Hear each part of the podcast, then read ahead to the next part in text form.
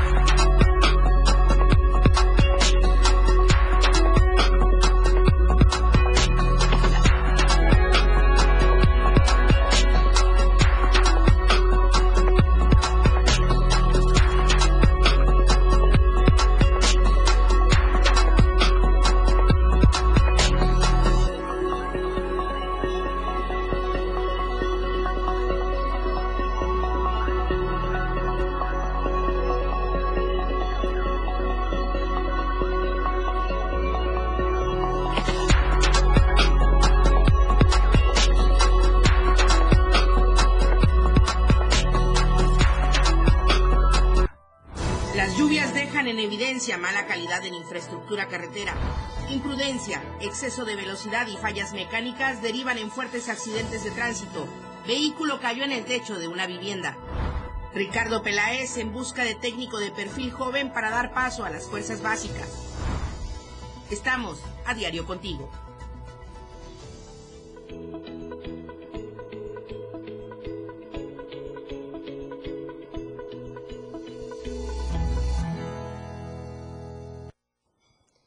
Bienvenidos en esta mañana de martes 21 de septiembre de 2021. Mi nombre es Lucero Rodríguez Ovilla. Esta producción de AM Diario a cargo de Diario de Chiapas Multimedia y también de la 97.7 de FM, la radio del diario. Y le tenemos la mejor información. Hoy es día de entrevista con un tema muy importante que es, eh, la verdad, un punto primordial y vital que se ha convertido sobre todo en diferentes puntos de nuestro país, pero también de nuestro estado, porque en el año de 1981 la Asamblea General de las Naciones Unidas, la ONU, promulgó el 21 de septiembre como el Día Internacional de la Paz, una fecha dedicada justamente a conmemorar los ideales de paz de cada pueblo y de cada nación, con especial énfasis en el desarrollo social y económico de los pueblos en diversas facetas, la pobreza, el hambre, la salud, educación, cambio climático, igualdad de género, agua, saneamiento, electricidad, medio ambiente y justicia social. Y justamente de esto estaremos hablando durante la entrevista que corresponde el día de hoy martes. También la información deportiva con Lalo Solís y todo el panorama COVID y toda la información general que a usted le interesa. Mientras tanto, comenzamos con el clima.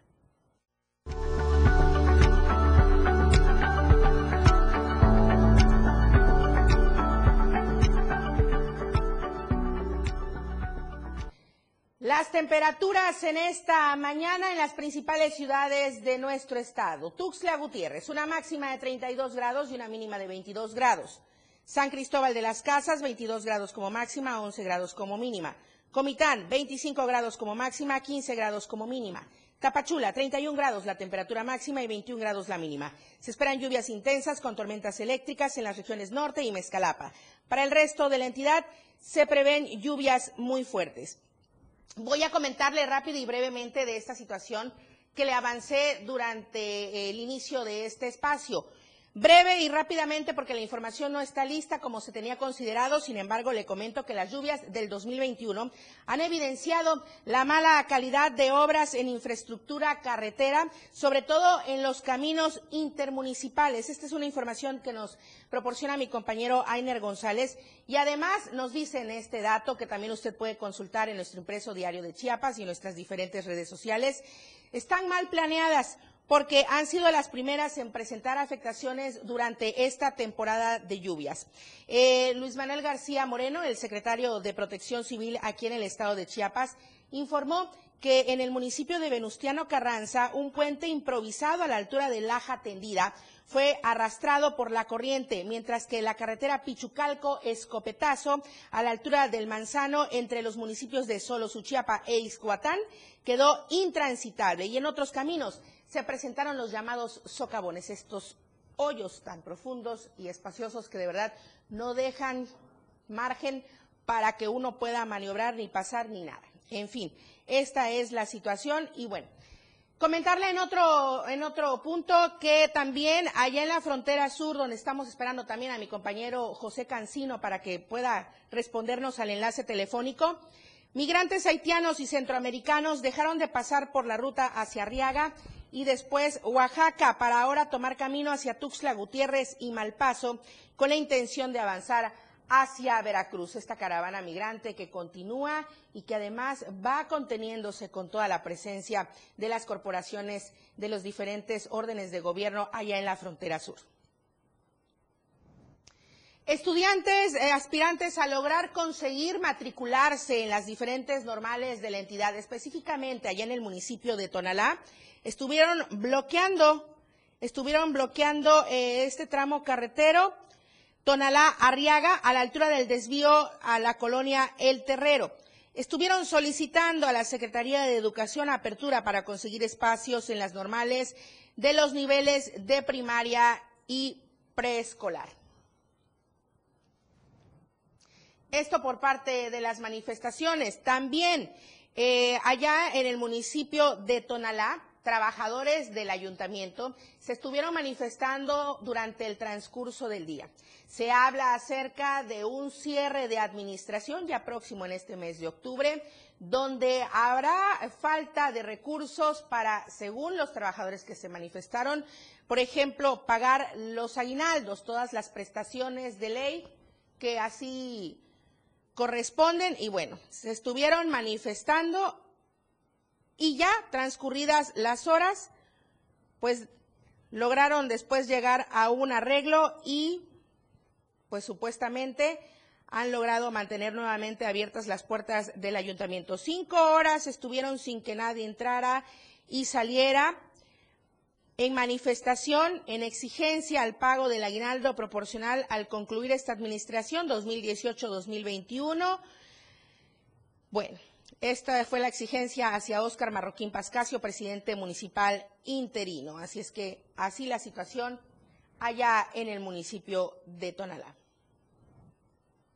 Y con todo esto de la transición después de la jornada electoral y ya en octubre que tomarán el cargo los presidentes municipales entrantes, los electos por ahora, bueno, están eh, cinco municipios en espera todavía de elecciones extraordinarias aquí en Chiapas. Por diversas circunstancias, al menos ocho municipios del estado de Chiapas no tendrán cambio de gobierno para el próximo 1 de octubre del 2021 a un par de meses de darse a conocer los resultados de la jornada electoral del domingo 6 de junio para el cambio y o continuidad de gobiernos municipales en Chiapas, el Instituto Nacional Electoral recordó que los municipios de Honduras de la Sierra, Venustiano Carranza, Siltepec, Ochuc, El Parral, Pantepec y Frontera Comalapa aún faltan por definirse las elecciones para miembros de ayuntamiento, ya que en cuatro de ellas no hubo comicios y en tres anularon. El INE dio a conocer a un par de días de desarrollarse el proceso electoral ordinario 2021 que en Honduras de la Sierra, Venustiano Carranza y Siltepec no se instalarían casillas electorales por no existir condiciones para su desarrollo, mientras que en el Parral, Pantepec, frontera con Malapa y Emiliano Zapata se anularon los comicios por diversas irregularidades y actos de violencia, mientras que en el municipio de Uchuc se habrán de desarrollar elecciones por sistema normativos de usos y costumbres.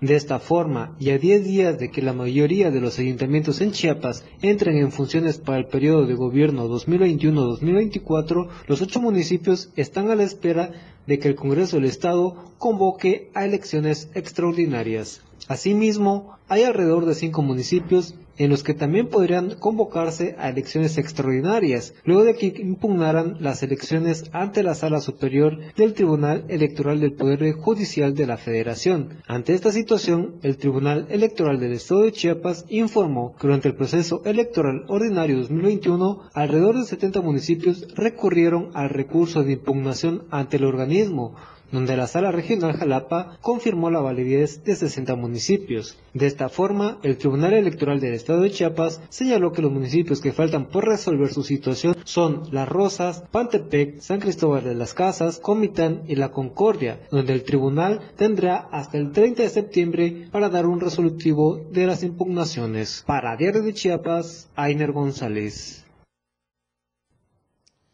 El día de ayer también se realizó un bloqueo en la carretera hacia San Cristóbal eh, y Teopisca. Janet Hernández, muy buenos días. Hola Lucero, muy buenos días. Te saludo de San Cristóbal de las Casas para informarte que campesinos del municipio de Teopisca instalaron un bloqueo total en la carretera federal Teopisca-San Cristóbal la mañana de lunes. Siete horas después dejaron libre la vía. Más de 100 personas habitantes de la comunidad Vida Nueva del municipio de Teopisca iniciaron este bloqueo en el, en, el tramo federal 199 a la altura de la entrada de la comunidad Chijilté. Los inconformes se concentraron alrededor de las 6.50 de la mañana para realizar el bloqueo en la vía, esto por el incumplimiento de obras públicas del presidente municipal Abel Tobilla Carpio. Esta protesta es por el incumplimiento de obras del actual presidente. A 10 días de que termine su administración, ha abandonado varias comunidades, señalaron. Cabe destacar que ninguna autoridad se presentó al lugar, por lo que decidieron dejar libre la vía alrededor de las dos de la tarde, advirtiendo que el día de hoy podrían volver a bloquear. También te informo que este bloqueo lo habían, habían dicho que sería a partir de las siete de la mañana en el mismo tramo, pero a la altura de San Jerónimo. Este, hasta el momento hemos estado monitoreando y están libres la vía, eh, Lucero. Libre la vía, San Cristóbal Teopisca. Muchísimas gracias, Janet. En dado caso que, bueno, no se logren los acuerdos que ya se eh, están comentando en estos momentos, ¿alguna otra acción que se pueda considerar? No, únicamente dijeron que era el bloqueo que volverían a hacer el día de hoy, pero como te vuelvo a repetir, hasta este momento está libre la vía aún. Libre la vía. Muchísimas gracias, Janet Hernández. Como siempre, muy completo tu reporte. Un fuerte abrazo y un saludo para todos quienes nos siguen desde la zona altos. Gracias, bonito día. Muy buen día. El panorama COVID se lo presentamos aquí en Diario de Chiapas.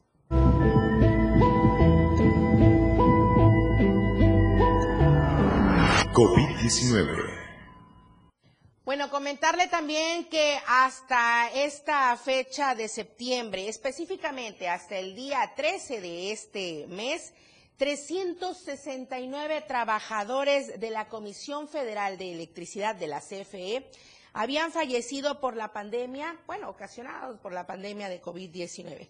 Al actualizar la información sobre las medidas implementadas para contener la propagación de este virus, la CFE detalló que hasta la fecha del 13 de septiembre 1.404 personas fueron confirmadas con el contagio y hay sospecha de que 358 trabajadores más hayan contraído el virus. No obstante, esto representa una disminución de 80 casos respecto a los reportados la semana anterior de 171 respecto al cierre del mes de agosto.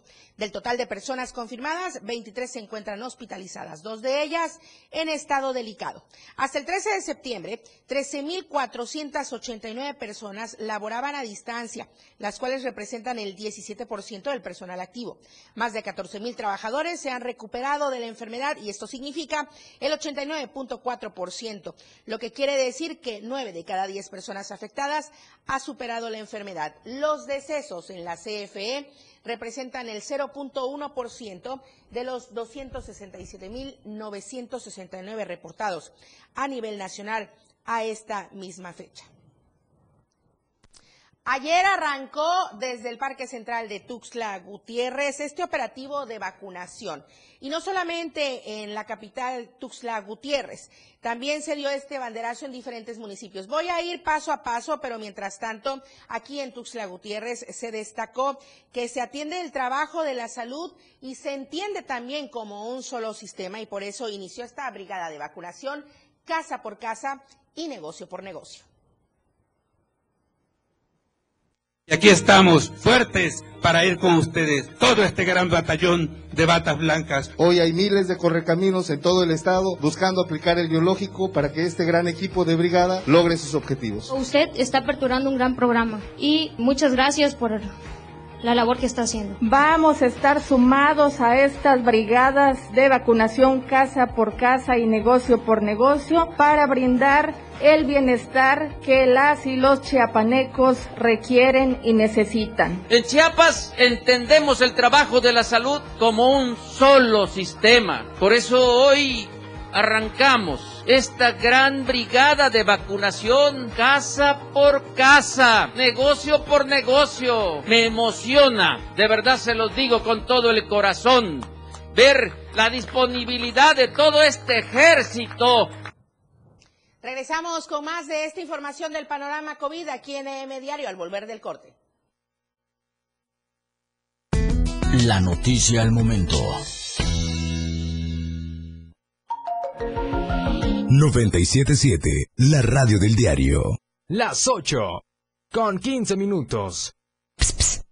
Oye, ¿sabes que mañana es un día especial? En serio, imagínate. Prendes tu radio y cuando inicias el día, tienes un espacio completo para estar bien desde el principio en tu radio. Música, noticias, comentarios, programas, más música, el clima, deportes, espectáculos, datos, cine, mucho más música y todo lo que se nos ocurra. Pero espérate. Ese día ya comenzó.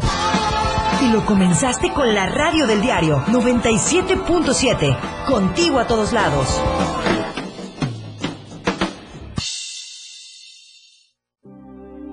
Chiapas es poseedora de una belleza natural sin rival en todo México.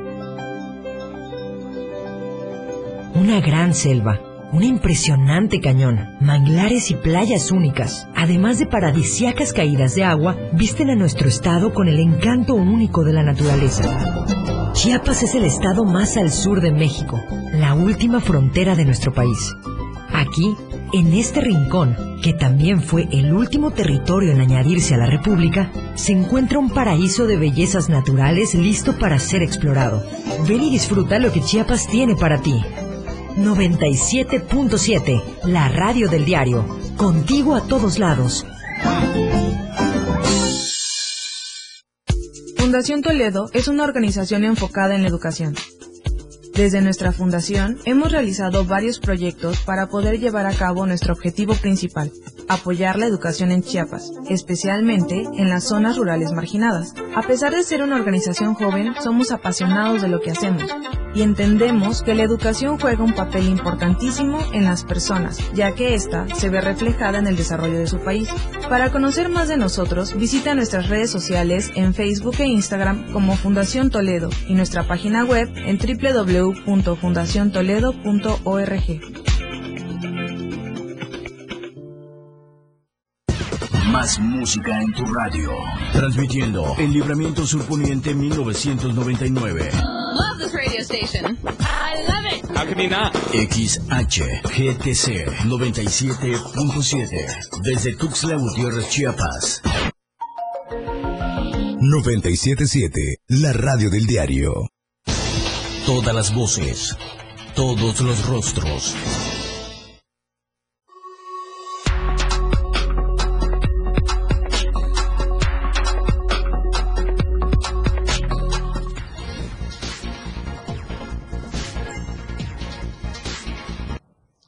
Gracias por continuar con nosotros a través de la 97.7 de FM, la radio del diario, y también de las plataformas digitales de Diario de Chiapas Multimedia. Estamos en AM Diario y le estábamos comentando antes de irnos al corte de este de esta brigada que se estará realizando en diferentes lugares de nuestro estado con el fin de alcanzar un máximo en la vacunación hacia toda la población que todavía por alguna razón, la que sea, no ha logrado aplicarse las dosis o la dosis contra la COVID-19. Y le decíamos que arrancó el protocolo desde acá, desde Tuxtla Gutiérrez, sin embargo, se realizó desde diferentes lugares. Es el ejemplo allá en Tonalá. Ayer lunes comenzó la brigada de vacunación dirigida a las personas de 18 años en adelante, quienes no han sido vacunadas contra la COVID-19. En Tonalá son 58 brigadas que se encuentran por parte de las instancias de salud en la cabecera municipal distribuidas para que lleguen a cada uno de los hogares. Son tres personas. Estamos viendo, de hecho, la imagen. Le comento también a la gente que nos está siguiendo a través de la radio del diario. Son tres personas quienes integran estas brigadas. Eh, un enfermero que aplica la, enfermero o enfermera que aplica la vacuna, personal administrativo para recabar los datos y personal de la Secretaría de Marina para el resguardo. Así es que tres personas estarán tocando el timbre, la puerta, casa por casa y negocio por negocio para que se pueda aplicar lo mayoritariamente posible esta vacuna contra la COVID-19. Pero también está ocurriendo esto en la región selva.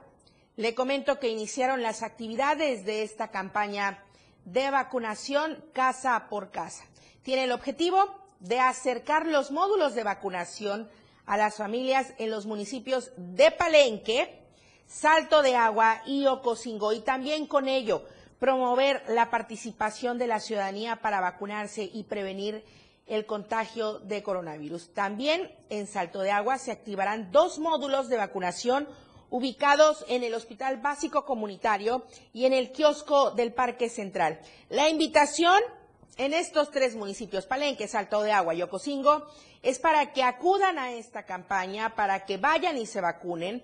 Estará activa desde el 20 de septiembre hasta el próximo primero de octubre de este 2021.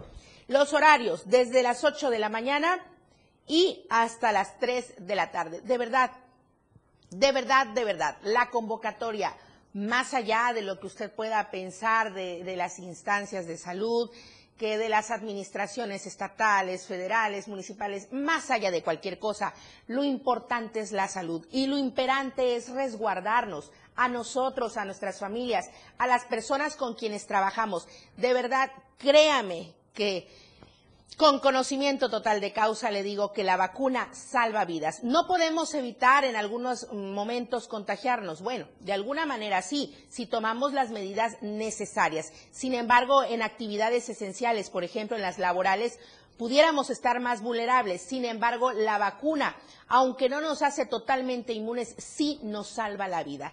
De manera eh, prioritaria contiene los síntomas, contiene los estragos y también las secuelas. Así es que acudamos a vacunarnos, por favor.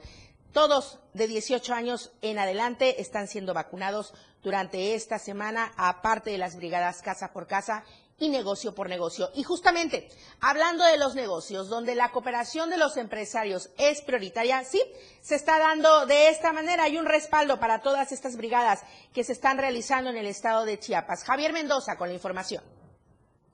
El Consejo Coordinador Empresarial y diversas cámaras en el estado de Chiapas respaldaron el trabajo de la estrategia de vacunación en la cual las autoridades federales y estatales buscan que la entidad salga del último lugar de aplicación de la vacuna contra el COVID-19 en adultos. En un documento, los empresarios señalaron la necesidad de que los chiapanecos participen en esta vacunación. Quienes suscribimos presidentes de los organismos empresariales como presencia estatal, nos sumamos, señalan, a la estrategia de vacunación presentada por las autoridades de salud para personas de 18 años en adelante, con la campaña para establecimientos esenciales y no esenciales, entornos seguros vacunados 100%, el último jalón, que tiene por objetivo vacunar a todos los trabajadores de los negocios y establecimientos que por alguna razón aún no se han aplicado la primera dosis de vacuna del COVID-19. Los empresarios señalaron la importancia de que todas las personas residentes en el estado sean vacunadas, ya que esto ayudará a la reactivación económica para Diario de Chiapas, Javier Mendoza. Chiapas comenzó el día de ayer lunes la semana número 32 en semáforo verde epidemiológico de COVID-19 con la confirmación de 65 casos positivos en 17 municipios de la entidad y dos fallecimientos en las últimas horas. Las pruebas salieron positivas en 35 hombres y 30 mujeres. Aquí, atención, de 15 años en adelante. Así es que esta enfermedad de verdad no respeta ni edad, ni estatus, ni absolutamente nada. Sobre los decesos por esta enfermedad recaen en una persona del sexo masculino y una más del sexo femenino de 54 y 86 años respectivamente. A nivel nacional, el corte que proporcionó la Secretaría de Salud hasta el día de ayer, el número de casos positivos confirmados por día en México son 3.367. El número de defunciones confirmadas por día en México son 262. El número total de casos positivos confirmados en nuestro país, 3.573.044 y el número de defunciones confirmadas también en nuestro país, 271.765 personas fallecidas siguiendo con los temas de salud, pero en este caso también haciendo la convocatoria para su ayuda, para su solidaridad.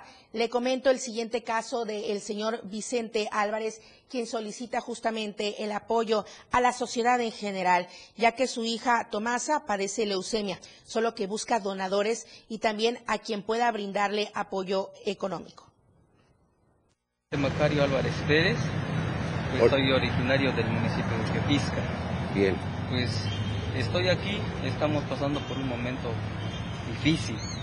Pues mi niña de 12 años pues dio positivo leucemia y llevamos pues ya aquí ya terminó un mes y vamos para el segundo mes. Pues. Iniciamos aquí o nos ingresaron acá desde el día 6 de agosto. Antes de eso estuvimos un mes en San Cristóbal en el hospital Las Culturas, de allá nos mandaron para acá. Pues entonces ya estamos un poquito más pues sinceramente digo yo que, estamos, ya estoy un poquito agotado. Bueno, para el apoyo económico está la cuenta, se la voy a comentar. De todos modos, nosotros también la estamos circulando en los espacios de Diario de Chiapas a través de sus redes sociales. El número de cuenta, 40 27 66 31 02 77 84 67 de Banco Azteca. Repito, 40 27 66 31 02 77 84 67 de Banco Azteca. Pero también pueden comunicarse con el señor Vicente al número 992 129 1870. Es una alada de Teopisca. Repito, 992 129 1870.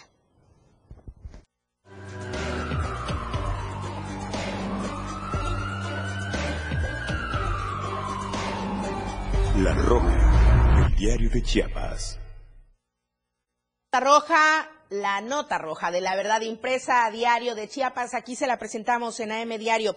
En Comitán, una falla mecánica presuntamente derivó en que una unidad particular terminara en el techo de una vivienda, así, así como usted lo escucha y lo está viendo, terminó en el techo de una vivienda. Este percance ocurrió eh, la mañana de ayer sobre el bulevar de las Federaciones a la altura del fraccionamiento Magnolias de la Hacienda Villa Victoria.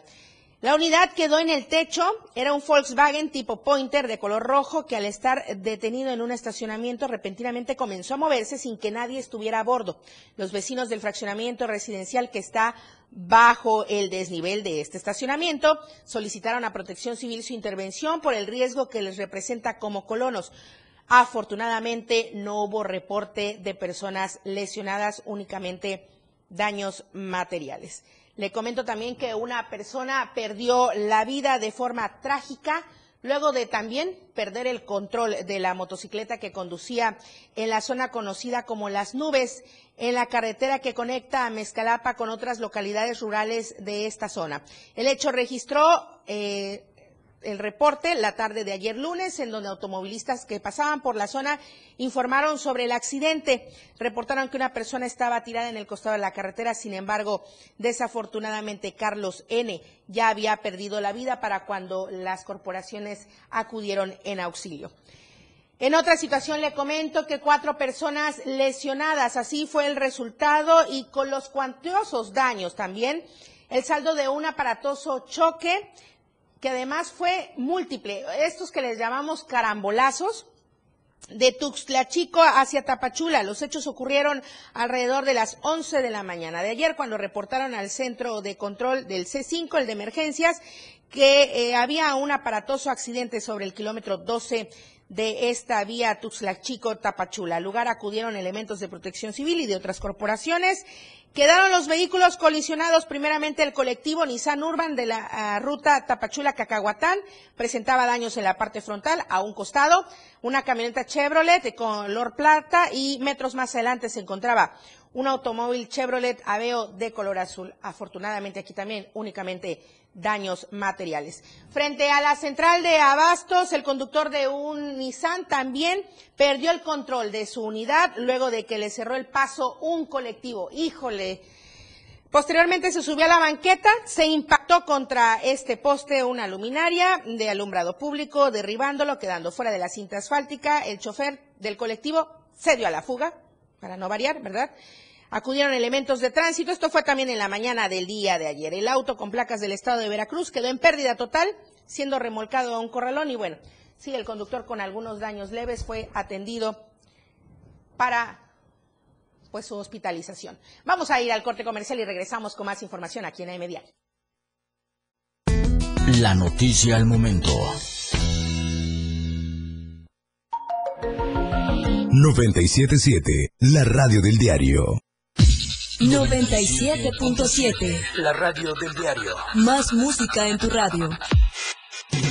Lanzando nuestra señal desde la torre digital del diario de Chiapas. Libramiento Surponiente 1999. 97.7. Desde Tuxtla Gutiérrez, Chiapas, México. XHGTC, la radio del diario.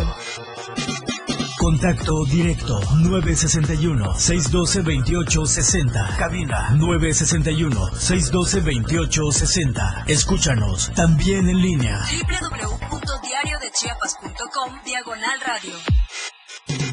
97.7 La radio del diario. Más música en tu radio. Las 8 con 31 minutos.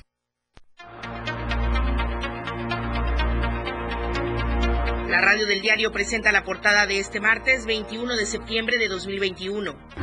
Dan a Aremi, medallista, cheque sin fondos. Mes del testamento se extenderá a diciembre.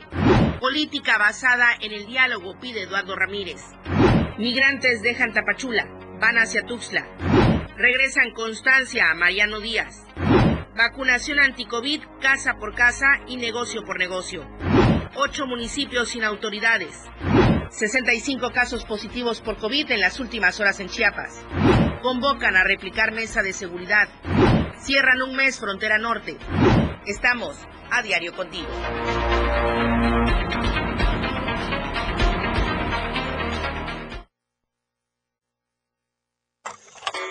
Tuxtla Gutiérrez, el movimiento por las calles comienza. ¡Ay, mi camión! Y la gente busca la ruta más cómoda para llegar a su destino. ¡Baja,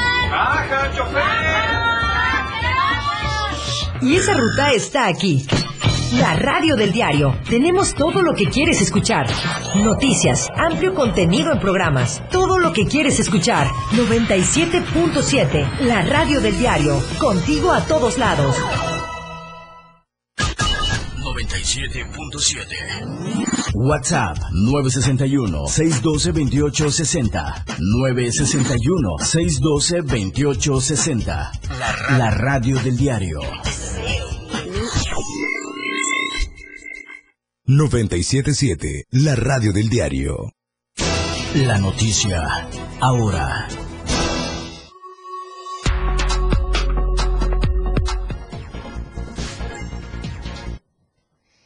Solís está en el estudio de AM Diario, el dios de los deportes. Ilumínanos, por favor. Muy buenos días.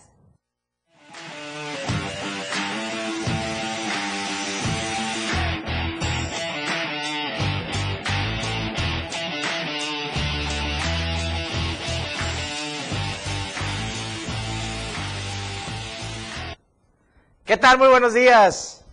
Para iluminar esta edición. Vamos a arrancar con la información deportiva y es que este fin de semana se realizó una edición más del Clásico Independencia, el evento principal de la Asociación Chapaneca de Motociclismo en la modalidad de motocross que se disputó en la capital chapaneca teniendo como sede la pista La Bondad de aquel rumbo eh, poniente sur de la capital chapaneca, a la que se dieron cita una buena cantidad de pilotos para tomar la salida de este evento, teniendo varios hits, destacando por supuesto la participación de una buena cantidad de pilotos afiliados. Ahí estamos viendo las imágenes de las eh, carreras que se fueron dando desde muy temprano allá en La Bondad, esta pista que eh, pues por ahí la pusieron al día. Vean nada más ese primer gran salto después de la primera curva desde la salida que pusieron muchas emociones, que disputaron los puntos y que marca ya una parte avanzada del calendario. Fue la octava fecha del campeonato estatal también este clásico Independencia en su edición 26.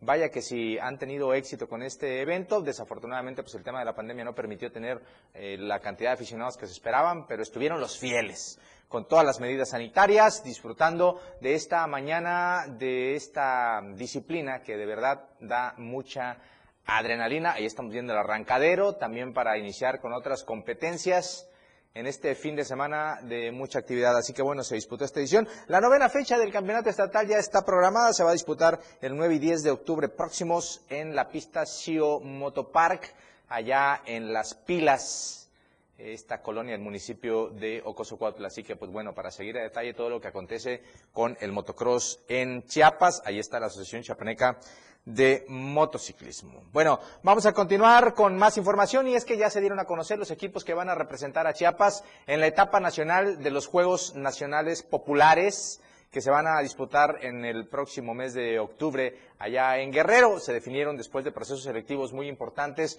las disciplinas de Wushu o artes marciales tradicionales y también lo hicieron en el boxeo. Como les mencionaba, la etapa nacional, eh, el evento principal de los Juegos Populares, se va a disputar del 17 al 23 de octubre allá en Acapulquito, ¿Cómo no ah, hacen como eran antes que íbamos a cubrir estos eventos? Pero bueno, destacan dentro de los elegidos para representar a Chiapas en esta eh, competencia nombres como José Romero Gómez, David Hernández Mazariegos, Marconi Gómez y Alison Montiel, entre un gran, gran grupo de deportistas que les reitero en esto de las artes marciales tradicionales, o mejor conocidos también como Bushu y el boxeo, ya conforman parte de este equipo que va a representar a Chiapas allá en Guerrero del 17 al 23 de octubre próximos en la etapa nacional de los Juegos Populares. Ahí está pues el segundo gran evento del año para el Sistema Nacional del Deporte. Ahí está Chiapas ya con los equipos preparados.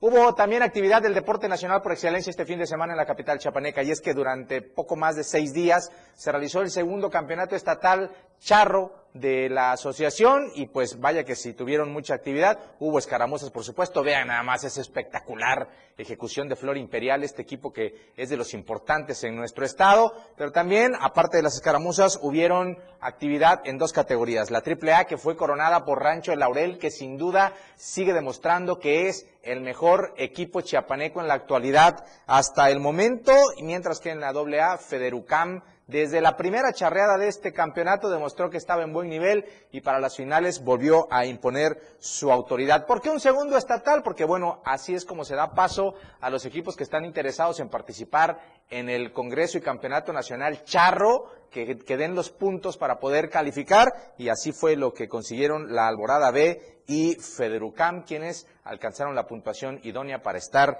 en el Nacional. Y por supuesto, ahí también estará Rancho El Laurel, que como ya les seguía eh, diciendo, pues es el mejor equipo charro de la actualidad. Así que bueno, ahí está, un, buen éxito. Lo mantuvieron un poquito hermético este evento debido a que, pues, eh, como usted ya sabe, se trata de mantener todas las medidas sanitarias para poder estar cómodos y sin riesgo de contagios por el COVID, que es lo que se está cuidando en demasía en la capital chiapaneca para evitar más rebrotes de los que se han estado presentando. Ahí está pues la actividad de este segundo campeonato estatal charro. Y le vamos a platicar para cerrar la sección pues de este tema que se robó el fin de semana. Olvídese del clásico regio, que es muy regional, eh, vamos a platicar un poquito de las Chivas y es que eh, ya salió Ricardo Peláez después del cese eh, el domingo de Víctor Manuel Bucetich, ya salió a decir más o menos, detalló lo que es el perfil de entrenador que está buscando Chivas, habló de joven, que le dé oportunidad a los jóvenes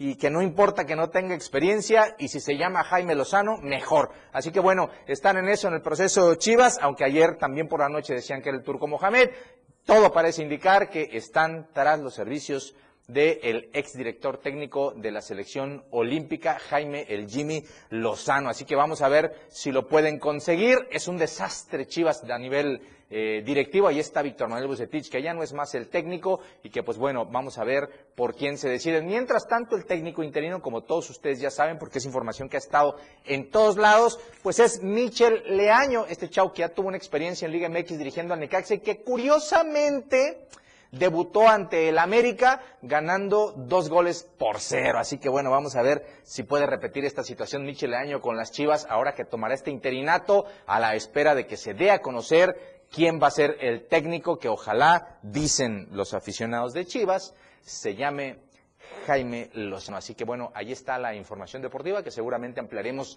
a detalle a partir de la una de la tarde a través del 97.7 y de todas las plataformas digitales del diario de Chiapas en La Remontada. Y para despedir, Lucero, a ver, 61, ¿no, verdad? No, no, no es aquí. Bueno, me confundí. Ahí está, ahí está la información deportiva. Que tengan un grandioso martes martes muy cerca del ombligo de la semana, que es mañana. Nosotros volvemos el día jueves con más información deportiva. Lucero, muchísimas gracias. Muy retro eso, de ombligo de la semana. Y ya vamos a cantar más gas, pero tenemos que estar los tres haciendo el corito. Ya los escuché en la remontada. Porque ahí nos sale tipo karaoke muy bien. Tipo karaoke. Hasta ya estamos animando a, Diego Morales y a Majo para que participen. Vamos ya, a hacer ya, un ya les van copiando, ya les van copiando la dinámica. De ahí puede surgir un este eh, proyecto que pueda ser el coro del diario de Chiapas. En fin, hay tanto que se puede ramificar. Pero ahí te esperamos con mucho gusto para que cantes con que nosotros. Sí, Lalo. También aquí en el Diario podemos tener diversidad en el show, en el show de las noticias. Muchas gracias, mi estimado Lalo Solís. Muy buenos días. Por supuesto que esperamos el próximo jueves con la información deportiva. Vamos a ir con más, porque en esta mañana de 21 de em, septiembre de 2021 también se conmemora el Día Mundial del Alzheimer. Mi compañero Marco Antonio Alvarado con el dato. Aunque se asocia con un deterioro cognitivo en personas mayores de 60 años, especialistas del IMSS alertaron de que la enfermedad del Alzheimer puede incluso presentarse en pacientes de 35 años. Este 21 de septiembre se conmemora el Día Mundial del Alzheimer y en este contexto el instituto exhortó a que la población muestre empatía con quienes sufren esta enfermedad y con sus familias. La mayor prevalencia ocurre después de los 85 años, pero hay personas ya con 35 que tienen síntomas como dificultad para recordar eventos, la resolución de problemas o completar tareas diarias en el hogar o en el trabajo, y son quienes, según la recomendación médica, deben solicitar atención para llegar al diagnóstico oportuno y la intervención más adecuada. El objetivo es limitar el progreso de esta enfermedad que hasta el momento es incurable y mejorar la calidad de vida del paciente. Si bien hay personas con deterioro cognitivo o demencia que no necesariamente está asociado al Alzheimer, también estos casos pueden ser reversibles al recibir tratamientos oportunos, como en los casos de hipotiroidismo y la deficiencia de la vitamina B12. Sin embargo, cuando la enfermedad es diagnosticada, el paciente pierde la capacidad para resolver problemas, la memoria, el cálculo y la orientación. En el marco del Día Mundial del Alzheimer, el IMSS hizo un llamado a la población para mostrar empatía y solidaridad para que las personas con esta enfermedad, así como sus familias, puedan recibir la ayuda y fortaleza que necesitan en el día a día. Para el Diario de Chiapas, Marco Antonio Alvarado. Bueno, y también se extiende este programa del mes del testamento que únicamente está enfocado para septiembre. Sin embargo, ante la situación de pandemia y ante también la convocatoria que ha dado buena respuesta por parte de la ciudadanía, se extiende este programa. Díaz, presidente del Consejo de Notarios en el estado de Chiapas, lanzó un llamado a la sociedad en general a que aprovechen este programa que se viene impulsando a nivel nacional. El mes del testamento no solo será septiembre, sino también el mes de octubre, por lo que exhortó a los chiapanecos a heredar bienes y no heredar problemas. Durante todo el mes de septiembre y octubre y eh, algunos notarios lo mantendrán hasta el mes de diciembre, se reciben a todas las personas que quieran o tengan la voluntad de hacer su, testamento, dispongan de una hora de su tiempo y lleven su identificación oficial para que protejan a sus seres queridos. ¿Cómo? El notario los va a asesorar. Ante la notaria o el notario público de su elección pueden acudir y ahí les van a cobrar mil pesos masiva del testamento universal ¿sí? que es muy cómodo y protege a todos. En este sentido, ¿cuál sería el llamado a las sociedades? El llamado es protejan a sus seres queridos, hagan su testamento, no esperen el último aliento, no esperen que estén enfermos, háganlo y guárdenlo como si fuera cualquier otro documento oficial, eso es responsabilidad. De todos. En este mismo sentido reconoció que la cultura de los chiapanecos para realizar un testamento es bastante baja, considerando que tan solo un 25 o 30% de ciudadanos realizan este trámite, considerando que se da mayor certeza cuando una persona pierde la vida y pues obviamente tranquilidad a todos los sectores de la familia. Por ello, refirieron se va a alargar un mes más hasta el mes de octubre y los testamentos tienen un costo de mil pesos masiva. Informó para el diario de Chiapas, Eden Gómez. Corte comercial y regresamos con la entrevista de esta mañana de martes aquí en EM Diario. La noticia al momento. 977, la radio del diario. Las 8, con 45 minutos. Existen muchos factores para que una sociedad sea feliz y productiva. Entre ellas, la educación vial es fundamental para hacer de cualquier ciudad un mejor lugar para vivir. Las señales de tránsito y vialidad son de suma importancia a la hora de transitar dentro y fuera de una ciudad. A continuación, te decimos cómo se clasifican y cómo puedes identificarlas. Se clasifican en verticales, horizontales, letras y símbolos, marcas sin obstáculos, marcas con obstáculos y bahías e islas. Las verticales pueden ser preventivas, identificadas con el fondo amarillo y el símbolo en color negro. Restrictivas, las cuales serán rectangulares de fondo blanco y el símbolo en color rojo, exceptuando la de alto, la cual será octagonal. Informativas, identificadas con el fondo azul y el símbolo en color blanco. De protección y obras, identificadas con fondo anaranjado y el símbolo en color negro. Y semáforos. La música puede definirse a muy grandes rasgos como una sonoridad organizada, coherente, significativa. Se caracteriza por el empleo de los sonidos y de los instrumentos para producirlos, con el objetivo de producir una secuencia estéticamente apreciable y significativa. Podríamos decirte más sobre la música, pero preferimos que mejor la escuches. La radio del diario 97.7, contigo a todos lados. Me dijeron que en 40 segundos tenía que invitarte a que escuches la lista de éxitos. Y bueno, ya me quedan 30. Acá escucharás los mejores éxitos del momento, propuestas musicales, entrevistas y sobre todo sabrás quiénes ocupan los 10 primeros lugares dentro de la lista de popularidad. La lista de éxitos, escúchala todos los sábados de 1 a 2 de la tarde por la radio del diario 97.7. Por cierto, soy Juan Cárdenas y ya estás invitado. Ya, ya terminé. Ya, es todo. Bueno, bye. Adiós. Más música en tu radio. Transmitiendo en Libramiento Surponiente 1999. Love this radio station. I love it. How can not? XHGTC 97.7. Desde Tuxtla Gutiérrez, Chiapas. 977, la radio del diario. Todas las voces. Todos los rostros.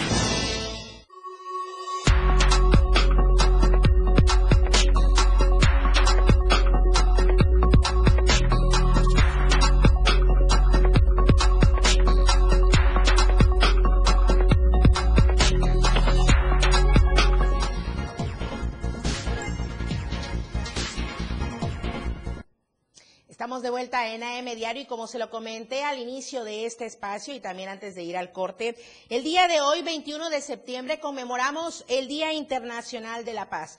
Y para ello importante, por supuesto, hablar de todo lo que evoca esta fecha, sobre todo si hablamos de una cultura, de una educación, para justamente lograr esta paz que necesitamos conciliar y reconciliar. Y para ello, precisamente, está conmigo en la línea a través de Zoom el maestro Juan José Aguilar Ordóñez, a quien le aprecio y le agradezco mucho que se haya dado el espacio y responder a esta convocatoria. Maestro, es especialmente importante y agradecido de mi parte que se haya conectado con nosotros para AM Diario, porque usted es un docente, es un académico promotor de los derechos humanos desde diferentes instancias y dirigido al alumnado en diferentes edades eh, académicas, en diferentes niveles y también en diferentes instituciones educativas. Muy buenos días, bienvenido a AM Diario.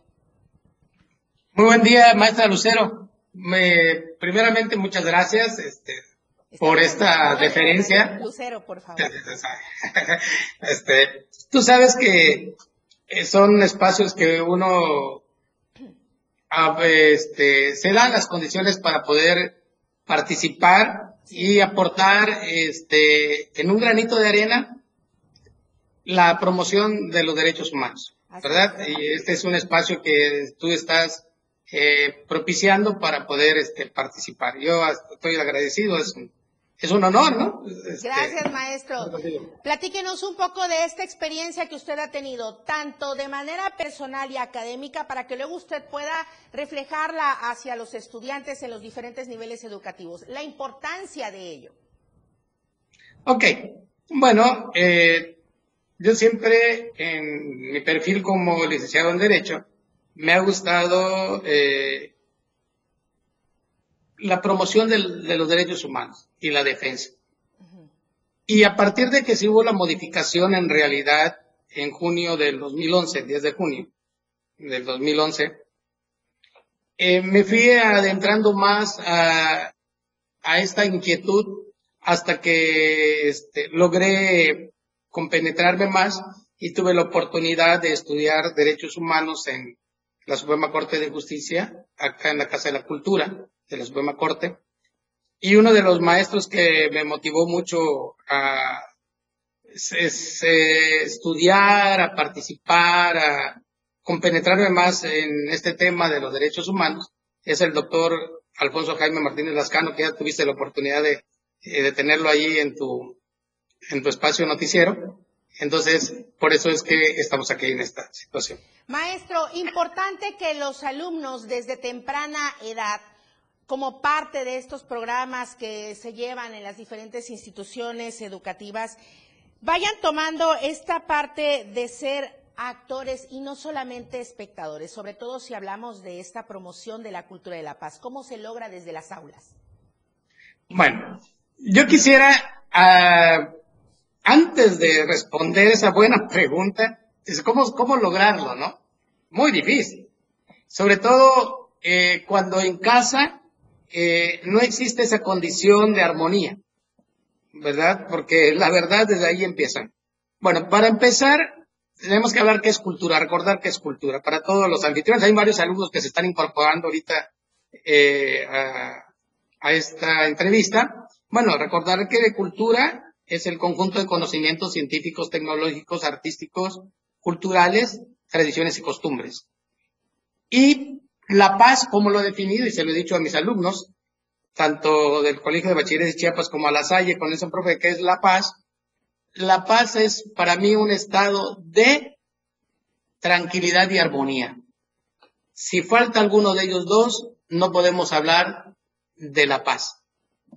¿Verdad? Entonces, desde las aulas, un maestro debe generar un ambiente de tranquilidad, de este, un ambiente de tranquilidad eh, al interior de la escuela, pero también un ambiente de armonía. Le voy a poner un ejemplo a todos los espectadores. Termina la Primera Guerra Mundial, termina la Segunda Guerra Mundial. Todo el mundo dice, hay tranquilidad, ya estamos, pero no puede haber armonía. Si la armonía es la empatía, la sincronización que existe entre el ser humano con el ambiente que lo rodea. Entonces, si en las aulas no tenemos esa condición de maestro con los alumnos, de haber una empatía, desde ahí empezamos a, generar esa empatía, esa armonía, a establecer el concepto de paz y empezar a promover los derechos humanos. ¿Y cómo podemos empezar a promover los derechos humanos? Habiendo paz, el alumno aprende a respetar, maestra Lucero, aprende a ser tolerante. Maestro No le escucho. Justamente estos valores que son necesarios, promoverlos, de estos que usted nos está hablando específicamente, ¿cuáles podemos retomar desde nuestros hogares, desde los niños, los adolescentes, los jóvenes y por supuesto que sean reforzados en el aula? Ah, bueno. Uno, el principal, el respeto, maestra. El respeto. La tolerancia. La tolerancia. Decía Benito Juárez que el respeto al derecho ajeno es la paz. Y si en la casa no nos enseñan a respetar los espacios, la forma de pensar de unos a otros, nos toleramos, desde ahí no estamos entendiendo que estamos viviendo en armonía.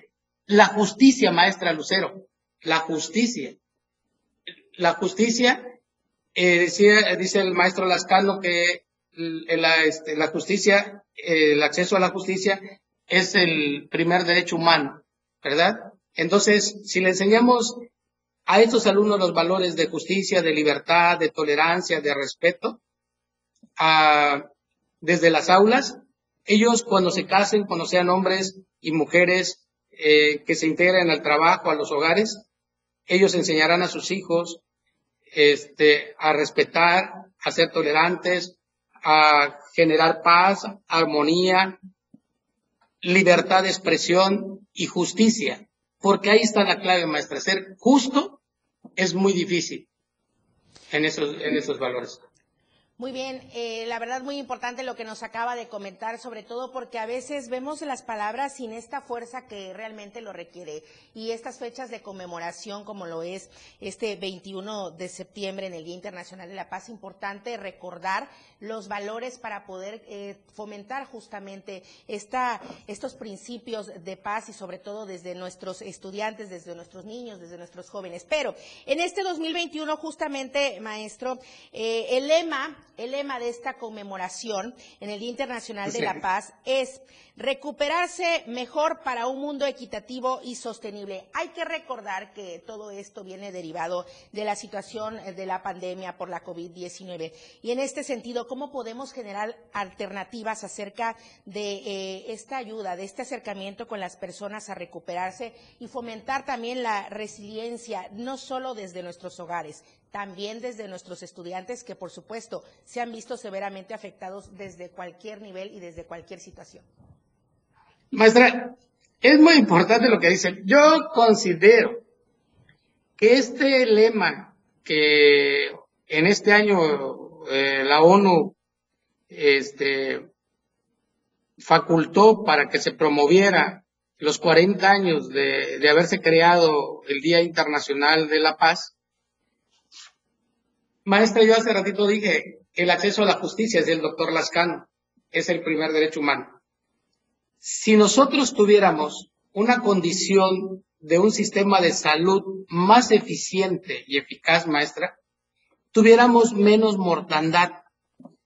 Eh, el acceso a la salud, que es un derecho humano, si eh, fuera de una manera eficiente, eficaz, muchas de las personas que han fallecido en esta pandemia en México y en el mundo, sobre todo en México, eh, se hubieran podido lograr, pudieran este, haberse salvado. Entonces, eh, esa condición del COVID, no todos, maestra. Y le voy a decir un ejemplo claro.